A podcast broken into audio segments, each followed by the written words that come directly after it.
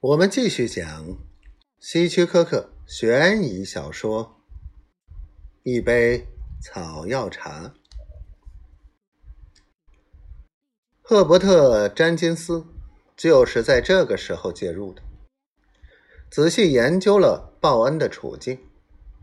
他像通常那样做了一个全面的规划。在与鲍恩对话之前，他先和东南饮料公司取得联系，一顿饭的功夫就说服他们同意接管布莱特朱斯公司。一开始，他不得不先扯了点小谎，谎称自己是这个项目的投资人，而实际上，他当时连半个股都没有。然后，就凭一个还未生效的口头约定。他开始向报恩发起进攻。你面前有两条路可以走。在对形势做了全面概述后，他对那个耷拉着脑袋的人说：“要么宣布破产，要么把所有现在的卖出去。”接着。他才把自己的计划和盘托出，由他把主要担保人的抵押权买过来，并成为新的控股者。鲍恩将保有最低的股份。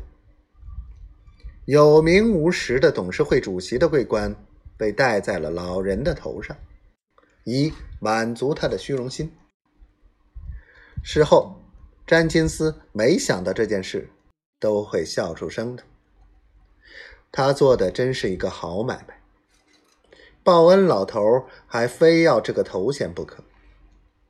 詹金斯在据理力争之后才做出让步，虽然没有明说，但他把该说的也都暗示出来了。也就是他进不进得了董事会的大门，完全取决于董事们。詹金斯是带着喜悦的心情回味这一切的，而当时的鲍恩满是粘液的眼眶中充溢着泪水，但还是在协议书上签了字。直到放下那只签了字的笔时，还是显得犹犹豫豫的。看得出来，他对寄托着自己一生心血和希望的东西。是多么的难以割舍，可那孩子气的签名，却为心怀鬼胎的律师圆了几个月来的梦想。